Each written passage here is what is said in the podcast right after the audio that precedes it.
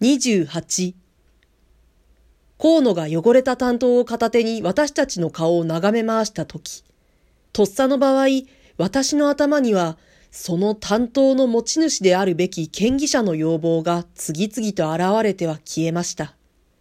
トランクの男、宿の主人、松村という長吉の旦那、懐中電灯の男、そして最後まで残ったのは、やっぱりかの強欲なる湖畔邸の主でした。今、河野の口を漏れる名は、必ず彼にそういないと信じていました。ところが、河野は意外にも、私をはじめ、かつて疑いをかけなかったとんでもない一人の人物を名指したではありませんか。この担当は、湯殿の滝場の隅の薄暗い棚の上で見つけたのです。あそこの棚には、三蔵の持ち物が埃まみれになって積み上げてある。そこに汚いブリキの箱が隠してありました。最も人目につきにくい場所です。箱の中には妙なものが入っていました。まだそのままにしてありますが、綺麗な女持ちの財布だとか、金の指輪だとか、たくさんの銀貨だとか、そして、この血生臭い担当もです。言うまでもなく、この担当の持ち主は、風呂滝の三蔵です。村の巡査も私も黙って河野の話の続きを待っていました。そのくらいの事実では、あの愚か者の三蔵が犯人だなどとは、とても信じられなかったのです。そして、犯人もその三蔵なのです。河野は落ち着き払って続けました。この事件には疑うべき人物がたくさんあります。第一はトランクの男。第二は松村という若者。第三はこの宿の主人。第一の嫌疑者については、警察でも全力を尽くして捜索を行われたようですが、今のところ全く行方不明です。が、あの二人を疑うことは根本的に間違っています。そこで河野は、かつて私に解き明かした時間的不合理について説明しました。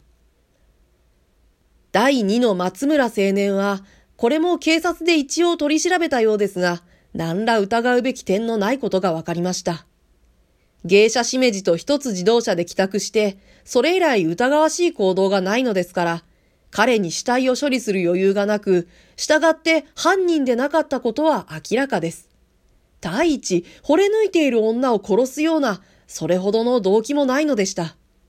それから、例の怪しい人物が落としていった財布は、なるほどこの家の主人の所持品でしたが、ただそれだけのことで、その後取り調べてみますと、彼は事件発生の時刻には自分の部屋で寝ていたことが明らかになりました。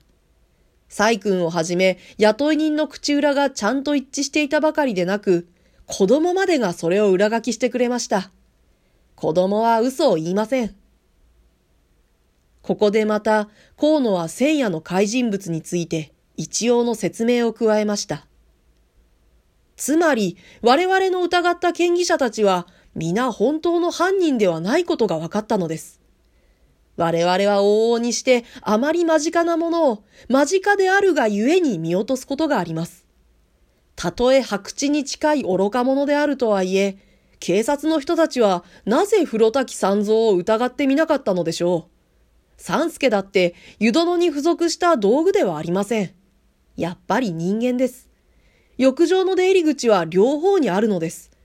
滝場からでも自由に脱衣所へ来ることができるのです。そしてあの短時間に10時30分から5分か10分の間に死体を処理することのできる立場にある者は三蔵を置いて他にないのです。彼は一応、滝場の石炭の山の後ろへ死体を隠しておいて、深夜を待ってゆっくり人肉料理を行うことができたかもしれません。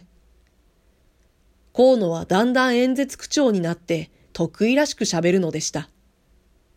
しかし、あの愚か者です。その上正直で通った三蔵です。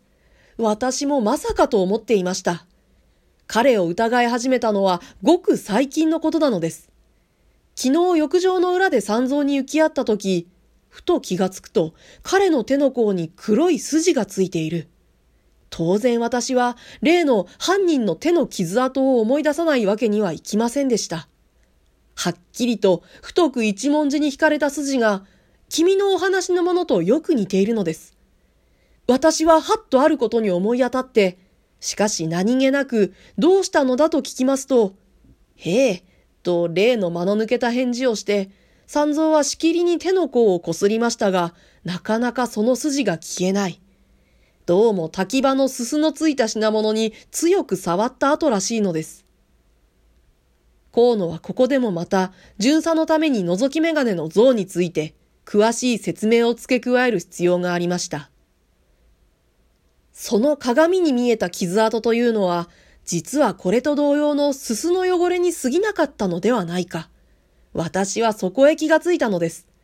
そんなぼんやりした像ですから、すすの一本筋がどうかして傷跡に見えなかったとは言えません。ねえ、君はどう思います？河野に意見を聞かれて、私は少し考えました。一刹那の出来事だったから、あるいは見違えたかもしれませんが、私の頭からはまだ例の傷跡の印象が消えていない。したがって、どうもすすの汚れだなどとは思えぬのです。鏡に映ったのは、こんな手ではなかったですか？すると、河野はいきなり彼の右手の甲を私の目の前に差し出しました。見るとそこには手の甲いっぱいにハス掛けの黒い線が引かれています。それがあまりに鏡で見たものと似ているため、私は思わず叫ばないではいられませんでした。それです、それです。君はどうしてそんな傷跡があるのです？傷じゃない。やっぱりすすですよ。妙に似ていますね。河野は感心したように自分の手を眺めながら、そういうわけで、三蔵を疑わしく思ったものですから、私はさっき言った滝場の棚を調べてみました。無論、三蔵のいない時にですよ。すると例のブリキ箱です。担当をはじめ、三蔵に似合わしくない品々です。で、その棚を探す時にですね、あそこには二段に棚があって、その間隔が狭いものだから、下の棚の奥へ手を入れると、上の棚の裏側の3で手の甲をこするようになる。それが3の角だったりすると、そこに溜まったすすのために、こんな跡がつくわけなんです。河野は手真似を混ぜて話し続けます。これでいよいよ三蔵が疑わしくなるでしょ？それからもう一つ、私は三蔵の性癖について誰も知らないことを知っていました。もうだいぶ以前です。私がここへ来て間もなくのことです。偶然、三蔵が見かけによらない悪人であることを発見しました。奴はあれで手癖が悪いのです。脱衣場に忘れ物などをしておくと、こっそり取ってしまうのです。私はその現場を見たことがある。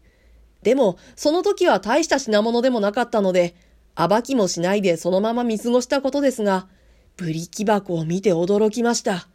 これじゃ大泥棒です。